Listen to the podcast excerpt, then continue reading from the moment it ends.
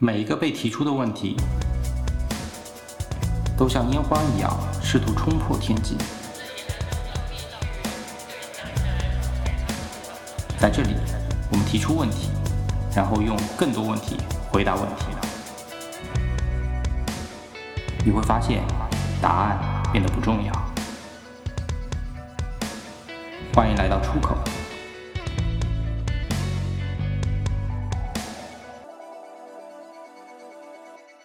这种调性其实也蛮符合的，就年轻啊。年轻人，然后有消费能力，对，并且在酒嗯店，对吧？在车上，啊，在车上，在车上，啊，嗯，激情时刻需要点珠宝吗？需要闪耀一下，之前需要呀，之对，前需之前是需要，需要需要一些珠宝的装饰。嗯要点缀一下。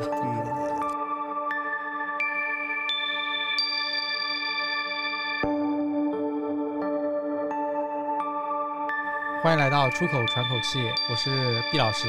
大家好，我是 C，呃，我是 Allen 本期 Allen 回归，然后呢，我们这一期也邀请了一个嘉宾小西西来哎，大家好，我是小西，嗯，小西是我们的故人了，已一经，个老朋友。啊，可能听过那一期华语乐坛，可能有提到，因为那一期的节目是通过他给的一些灵感和一些分享，然后我们做的那期关于乐坛的节目。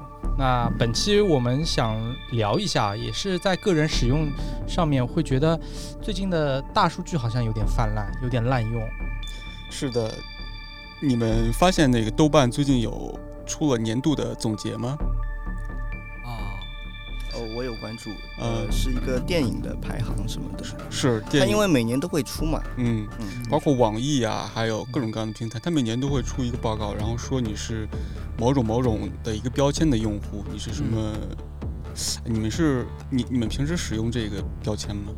就是对，你嗯，标记豆瓣，因为我觉得豆瓣嗯。标签做的还比较早啊，就早期的大数据其实嗯。给用户比较直观的就是一个标签，因为当时的营销也好，那个传播也好，都喜欢打标签嘛，打一个标签就代表着你是哪一类类型的。当然，音乐也会有很多的标签，电影也会也会有很多的标签。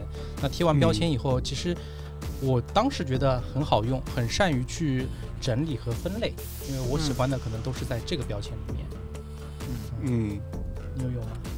啊，我有用，就是其实呃，这个标签就是呃，我觉得它最初应该是就是一个就是信息规整，然后就是便于我们就是去获取一些就是呃更快捷的一些信息吧，嗯嗯所以用的还比较多的。嗯，我在豆瓣标记听了什么音乐的时候，比如说我听完了一张专辑，然后它下面会出现一些标签，比如说什么各种各样的标签，我然后我会我我我会标记一下，这样子这样子就会像是说。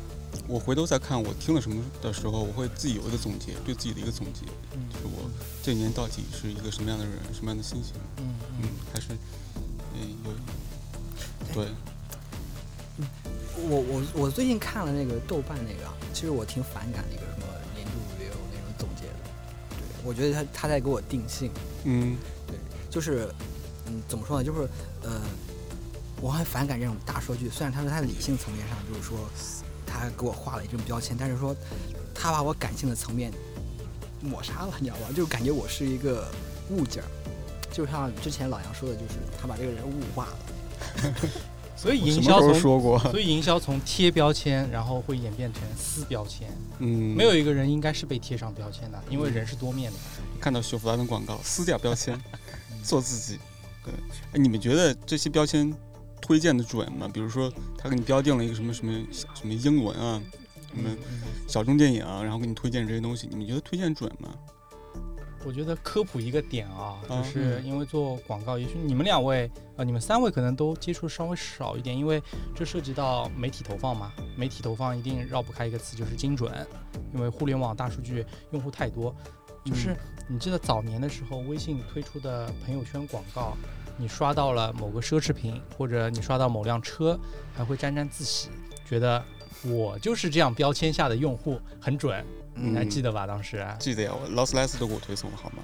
你又是他的 TA，哎，没错，嗯你知道师傅你为什么会被推送到吗？是因为我嗯我我当时也是做过这样的投放的，就是嗯在微信的后台打开以后，你会选择就基础的几个维度标签啊，性别、年龄、城市、收入、教育、婚姻情况，然后再是兴趣爱好、行为。当然后两者就水水很深的，嗯就是因为里面会大概会展开会有五十多项或者甚至更多项的选项，你可以填。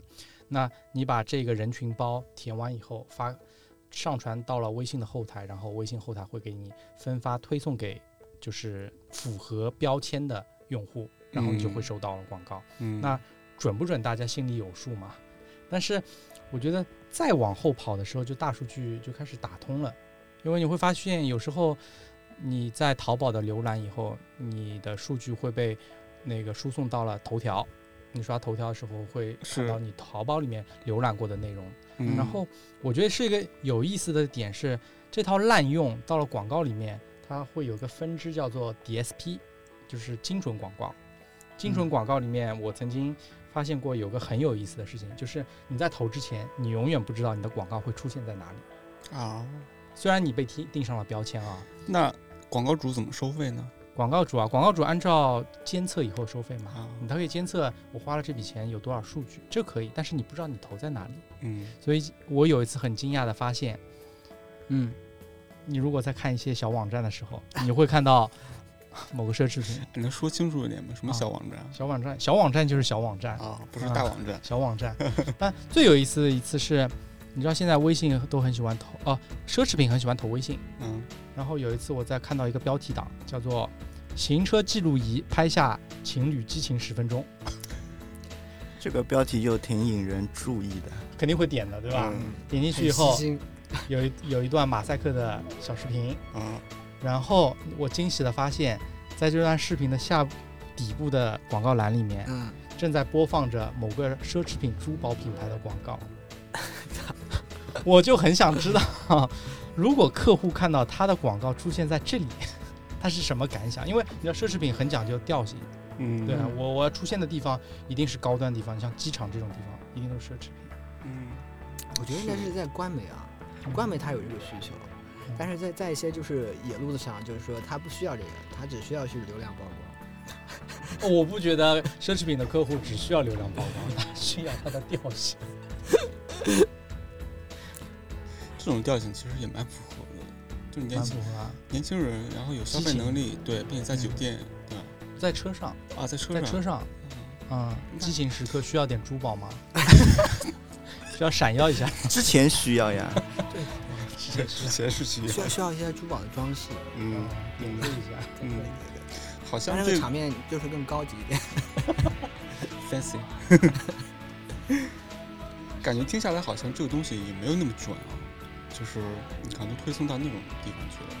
他没法选择位置，嗯但也许他会觉得看这个公众号的人是他想要的人，嗯，全屏这个感觉，所以准不准，大家自己心里嗯，衡量一下吧嗯嗯嗯，好像现在这种，比如说你刚刚提到的，我在淘宝刷一个什么东西，嗯或者是我说一句说一个什么话，嗯然后立马头条就给我推送相关的新闻。嗯你觉得现在这个隐私在这个时代，你怎么看待这个隐私的问题？老潘，你怎么看隐私啊？你还有隐私吗？嗯，就是隐私啊，就这个就这个事情，就是呃我我觉得就是，呃，就是老看的事情我们都知道。被扒了精光了是吧？你们都知道，但是大数据可能就是他不知道，知道了更多的是。他不知道，就是我不会，就是大数据知道我们不知道的。一般就是就是作为一个人而言，就是说他内心的一些东西不会暴露在就是说你表面上在网络上输入那些东西，对，这种东西就是可能无法那个大数据就是、嗯。呃从情感层面上它抓取不到的，对，嗯。嗯。就是但是我觉得就是呃我平常输入的一些就是比如说呃小网站啊一些关键词啊或者什么的，还是会被抓取到，嗯，对。嗯，还有一些就是，呃，特别是我有段时间，就是我在三十岁的时候，就是我的朋友圈经常会为我推送那个婚纱影楼摄影那个广告，我的瞬瞬间就感觉就是我这个人很很就是很烦躁，很焦灼，就是在我这个一共三十而立这个点，就是说你在推送一些这种这种信息压榨的这种这种广告，嗯就我觉得就是就是为我为我增添一些烦恼。这是一它可能大数据算出来你可能此时你需要这个东西，所以他不频繁的推送给你。对，可能他抓取到了你的隐私，觉得你要结婚 差不。多了，嗯，对对对，也就是前段时间还有一些认识了一个姑娘之后，嗯，买了一些情趣用品。啊，这个我倒不会，就是，但是我偶尔去看一下，就比如说就是，呃，我记得之前就是我有在淘宝上去搜一下情趣内衣，你知道吗？那时候我就是想送给那个女朋友。嗯然后那段时间就是有段时间就是我在公司，然后打开那个就是我要去淘宝上搜一些就是那个呃东西作为一个嗯我那个方案里面的一些素材，嗯，然后我打买一些买一些 PSD 的分层，不是不是，你知道我打开那个淘宝首页之后，然后要推送，全都是情趣用，就是情趣哎呀内衣，你知道吗？我后面坐了一排女的，我操！我当时二十八寸的大兵，看着这当时。当时我很尴尬，你知道吗？当时我很尴尬，我操，这个什么鬼？只要你不尴尬，尴尬的就是他们。对，就是在某种程度上，就是我觉得这是侵犯了我的隐私，就是把我就是说我很私密的一个东西，就是呃，在公众场合，就是你无意间就打，就是展现出来，就是说你的那一面，你知道吗？嗯其，实万一被别人看到，会但是你不不好的影响，但是安磊，你你不觉得这样很 real 吗？是很 real，所以我说当时我就故作坚定欣赏对微关系。然 后然后后排女生就是每人每人挑一件，鼓励时刻随便挑是吧对对对对嗯对所以某种程度上还是侵犯了一定的隐私。但是不得不承认，这种呃数据大数据推送还是有一些便利。嗯，嗯，嗯。但我觉得是在用隐私换便利。嗯，啊，是，我觉得有那么一点点感觉。我觉得现在大数据嗯。在滥用，就有点像温水煮青蛙。嗯。你你可能感知没有那么强，但是它正在朝一个很极端的方面在发展。嗯。我我觉得现在这个时代，几乎用户都是被扒得很干净的，在网上冲浪，嗯，然后你被全方位的被包围着，渗透一点点渗透。嗯就现在，商家或者说品牌想要抓取你的数据很轻松。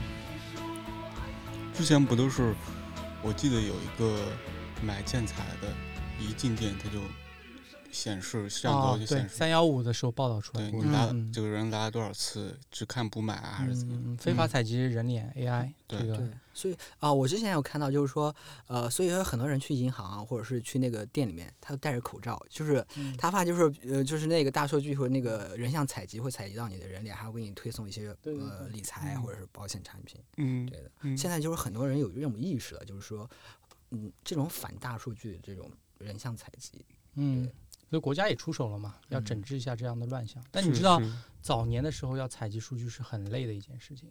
嗯就做广告行业的话，不知道你们有没有听过分众传媒听说过啊，江南春？嗯啊，你知道他那时候想为了采集这个片区楼宇的人群，他是去翻垃圾桶的，就是把那些居民的垃圾翻出来，看看你平时吃的是什么食物，食物扔掉的垃圾盒子啊，嗯。这种通过这样的线索，然后我去给这些片区贴标签，说原来这个片区的人可能住的是中产阶级，那个可能是偏可能是小康，然嗯。后才是再是把这些数据去卖给的那些那个广告广告商啊，啊广告主，听到毕老师刚才分享这个，就是这个捡垃圾，就是收集别人的信息，嗯，我能感觉到他是一个就是营销行业的人，这只有营销营销案例上面的，就是一些案例，就是才会这样写。还有 CIA 也去干，肯定有包装过嘛。但是我相信早年的时候要采集数据真的是不太容易的，嗯，嗯是的嗯，不像现在很轻松啊。嗯就那个全面屏时代来的时候，也闹出过很多笑话的。嗯像 vivo 手机为了实现全面屏没有刘海，推出升降式的前置摄像头。啊，有的，对，然后你嗯在使用某款 A P P 的时候，它摄像头默默的 升上去了，嗯 它正在默默的注视着你。给你陪伴是吗？嗯然后，那这采集是一方面嘛，还有一方面其实就是在滥用上面了。嗯我之前服务的客户某出行软件，当时有听过他们这样的一个故事，他说他们会把所有乘客的数据去做一个分类整理和分析，然后他会，比方说他得出一个结论，在 A 号公路上面，尽是一些经常出行的一些商务人群，要去飞国外的那些人群，然后他会把这个数据包卖给户外广告，然后户外广告就知道在这条路的户外广告可以去卖给呃一些珠宝啊奢侈品，嗯，因为你的人群在这条路上是非常精准的。嗯，所以有些商务人群可能就就在打车回家的路上，然后因为看到某一块广告牌，就嗯，刺激到他，去买了这个产品。嗯，这么做还是挺鸡贼的。但是你听上去觉得好像好像好像还行吧，因为这相对来讲还是正面一点，因为我是这样的人群，我本来就要购买，你刺激我一下我就买了。嗯。但是有些就就像大数据杀熟，嗯。也是前段时间出现过的嘛，就因为他判断你是一个有钱人，所以同样的产品就卖你多多加五块钱，多加十块钱。这样子，嗯。当然还有就是，哦，之前我看到一个案例，因为你被非法采集的人脸，出现了一起视频电话的诈骗案。我向你借钱，我打一通电话给你，是换脸吧？对我说，哦我，说老杨借我三千块钱，我急用，然后我你为了确认一下，说那我们嗯视频电话确认一下吧。嗯嗯，然后你没有发现，那个视频电话你看到那张脸真的是我，嗯他通过 AI 换脸就是五六秒的时间。嗯嗯，让你确定一下，真的是我本人在向你借钱，然后就成功了诈骗。这也算是某种高科技领域。啊，这种很恐怖。对啊，这这大数据再往下发展，就是大数据当然能驱动新的科技啊，嗯 AI 啊、嗯换脸啊，嗯甚至我相信元宇宙某种程度也是。啊，是的，嗯，当然想听元宇宙的话，可以听我们另外一档节目。空投，《空投》，我们详细讲了元宇宙。就前两天，就是我在知乎上就是刷到一篇那个文章，就是呃那个那个用户就是呃就是他写了一个就是对大数据的一个很恐怖的一个构想，就是说如果就是其实大数据就是源于就是两千年那种网络时代，就是它第一次产生是这个词，就是他他的构想是说，如果未来大数据成熟的话，就是说人在出生的时候，就是你你在网络上建入的第一个词，将构成你就是将构成你以后人生的一个答案。嗯就是说，他在这个词，就是比如说你你建入的是一个，就是说，呃，我想成为科学家，啊啊，对，然后他就是在以后的那个信息推送里面，就是不断给你介入这些科学家周边的一些词，嗯嗯对，然后你的人生方向就是一直在这个他的信息积累的基础上，就是说推送的基础上，就是这个线路上一直发展，就这种很可怕，到到到最后来就是说你被那个大数据所控制。对，这这也是我我我想说的。我觉得在大数据包围之下，你有可能思想会被退化。当然了，我我没有想到你那一层可能就是你是被安排的，但是我觉得我我是想到现在的人可能思想会退化，退化怎么说？就就我我觉得也许我理解你那个点，退化那个点，就是你呃我我在那个就是因为那个大数据说从那个理性的层面上，就是说它基于那个就是信息储存和那个筛选的一个标签分类嘛，嗯，对它它的推送就是说，呃，在这个大数据笼罩的那个呃我们的生活背景下，就是说你所有遇到的问题都有标准答案，就是你失去了做选择的权利，嗯，它会不不断给你推送，就是说他以为的一些呃这正确的答案。你像是失去了一种可能性。对，所以就是，但是就基于我自己的话，就是我我是我最近是有点反叛，就是这种大数据。就我觉得人是有反抗性的，嗯，就是你在接触到呃，你我我很不喜欢就是被就是大数据或或者绑架，或者是被别人定义，就是嗯，就是你你觉得就是这个人失去了他的就是呃感性层面上的一个呃一个就是崛崛起的可能。嗯我帮艾伦再补充一下啊，对于那个思想退化这这个点啊，嗯，就是可能大家有看过《黑镜》，很多就是《黑镜》里面都是一些高科技嘛，但是会让人会会有种退化。我我、嗯我就是它有一种控制在那边。是的，就我举个例子，买东西啊，就是当我们思考能力退化以后，就不是我们在思考什么产品符合我的要求，嗯而是大数据告诉我这个产品最适合。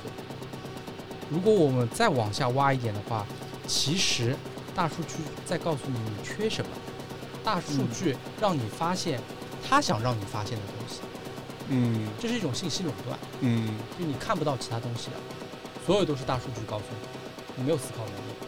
我觉得我举个例子啊，就是我之前查到一个数据是某宝，嗯。某宝在几年前发现，那个隐形眼镜的市场越来越好，大部分都是一些年轻的女性用户开始搜主动搜索隐形眼镜。隐形眼镜还是一个医医用的产品，当时，然后他发现女性爱用，年轻爱美妆，那我不如就把隐形眼镜把它医用的属性加一层美妆的属性。结果在那几年，他就会用力去推一些美瞳。嗯然后导致现在几乎所有买隐形眼镜的女性买的都是没有度数的美瞳，只是为了美，她不，她甚至开始褪去了医疗属性了，是的，美瞳就翻了好几番。嗯，就算有的买近视眼镜，它也是带美瞳效果的对。嗯对，嗯，那你想想，如果信息垄断之后，未来的十到二十年、三十年之后，所有的大数据不跟你说，原来隐形眼镜是医用属性的，它就是一个装饰，它就是为了美，它只有美妆属性，那是不是它就改变了那个产品的属性，让你把它定义成，就是我出门必须去戴美瞳，不戴美瞳我不能拍照片，它完全改变了属性，它在告诉你你要什么东西。嗯，就改变了某种习惯。对啊，嗯我觉得这个很可怕，非常可怕。就是不是有点像《三体》里面，就是若干年后人类失去了语言 功能，就只会说阿巴阿巴。那可能需要有个大数据把你阿巴阿巴全部翻译出来，但那个翻译是不是你真的也不一定。这种还挺好玩的。但是阿巴阿巴，别人给你翻译出来，根据音调的不同。嗯，太可怕了。嗯，那那以后，那若干年后人还需要做爱吗？生理的愉悦感靠大数据能完成吗？你开脑洞是吧？，通过大数据去去 Q 到你的 G 点，电电机啊，一 Q 到你的 G 点，电机大脑，我觉得老看回来以后，节目的调性有点走偏。就万劫不复是吧？急速下坠。嗯嗯，哎，如果就是给你们这样一个选择，就是你选择去回归到以前那种原始的自己去搜的那种状态，还是，呃，另一个选择是大数据给你推送一些嗯你喜好的东西，嗯这两种你们会选择哪种？我想听，我想听一下小西西的看法。呃，我觉得我还是会去选择我自己搜索，嗯嗯，根据自己的需求，我觉得我想要什么，我再去看找找看适合我的是什么。嗯嗯嗯，对，如果一味的推送的话，我觉得有的也不是很精准，啊是，嗯嗯对吧？以前大家可能听音乐都有这么个感受，嗯比如说网易、QQ，还有以前的虾米，嗯，这个你有体会的呀？他也有体会。你也体会对我有很深刻的嗯体会。呃，之前不是虾米倒闭了嘛？嗯呃，之前我一直其实是虾米的一个忠实用户，虽然我。呃，不不一定是每天都听啊，但是嗯我心里一直说啊，我我想听歌了，我会去虾米上听。对，一个默认选项。对对对，因为它我觉得它的推送不是这么的那么的大数据，嗯嗯，它不会说最近红什么，然后就推什么。是的，对，还是会有一些冷门的佳作嗯会让你听到，嗯有的是可能你平时没有留意到的，嗯，诶，那你听到了也很好听，就会去了解，嗯，而不是说我、哦、红什么，推给你什么，我听什么。其实那我跟其他人听的也都是一样的，对都一样。但其实太流行的东西，我好像又没有特特别喜欢，就这样子。是虾米其实之前做的还挺好的，推送什么的。哎，我觉得就是西西分享这个挺好的，就是大数据有时候会让你忽略一些就是真正好的内容。对啊，因为很多东西你如果不是靠资本的话，你看不到，对就被埋没了，因为现在信息太多了。嗯对，有点让我想到就是以前那句话，就是说那个寒门再难出，那个才子。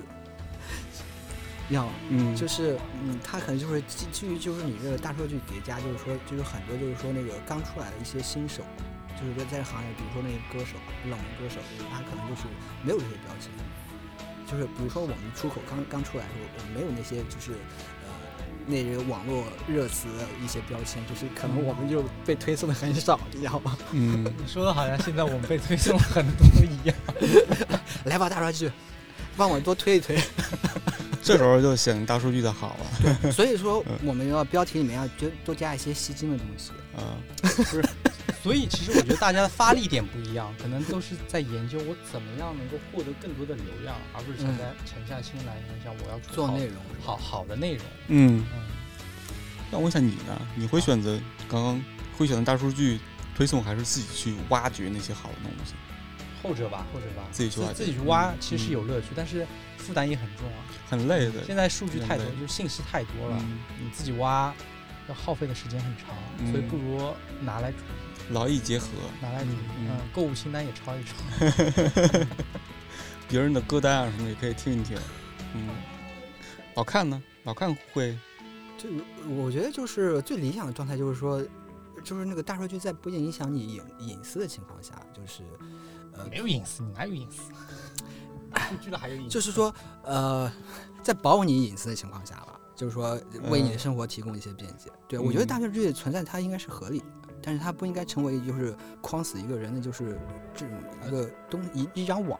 嗯对科技还是中立的，对是怎么用的问题。对，我觉得就是嗯现在就是这种大数据的滥用，有点像就是说它编织了一张天网，就是你这你这你们这些人啊，就是在这张网上就是自投罗网。就挣扎，然后到干枯老死。嗯，有点干。就是那是我的一个想象，嗯，对我觉得有点浮躁。嗯，大数据感觉像是它肯定是根据人的人自己的自主行为来确定的标签吧，嗯，对吧？它肯定是采集的人的这种行为和数据。我在想，如果人都依靠大数据的话，那其实就没有新的大数据产生了，不是不是吗？不是，我觉得采集本身是没有任何问题的。嗯他把数据采集，但是他怎么去运用这些数据去做推送，这个很讲究，就是他以什么逻辑来推给你。嗯，比方说，他是以我今天就是要把这款美瞳眼镜炒火，嗯，那他是他以这样的方式来推给你。嗯，但是他如果是以说我就是要发掘一些小众的什么什么美好，那他就以另外一个逻辑推给你。嗯，但是通常来讲，你采集数据是有成本的，你肯定要想的是有回报、有收益。那数据的运用，就就是出发点不一样。嗯，是这个东西还是像是你说中国叫阎王，国外叫叫什么？叫撒旦，就感觉像是你太依赖这个东西，你就会 go to hell，就是下地狱这种感觉，万劫不复。我是不是想得有点严重？现在大家是全民裸奔时代，已经隐私什么的对吧？已经回不去了。嗯，就是脱衣服脱掉之后，你再想让别人忘记你不穿衣服的样子就很难了。你可能已经习惯了现在的生活吧，让你回到上个时代的时候，可能已经很非常非常难。没事，可以把衣服今天穿回来。脱掉的衣服没那么容易穿上。大家可能都已经习惯裸奔了。嗯，聊了那么多，最后你还会不会选择使用大数据？哦，对，把我自己忘记了。我会的，我想做一只没有头脑的苍蝇，然后死在这个世这个没有头脑的世界里。操，好诗意啊！文案果然是文案，最后 还需要文案包装来收个尾。好，那我们本期就跟着老杨最后这句文案收尾结束吧。感谢大家的收听，好，下次再见。好，下期再见，拜拜。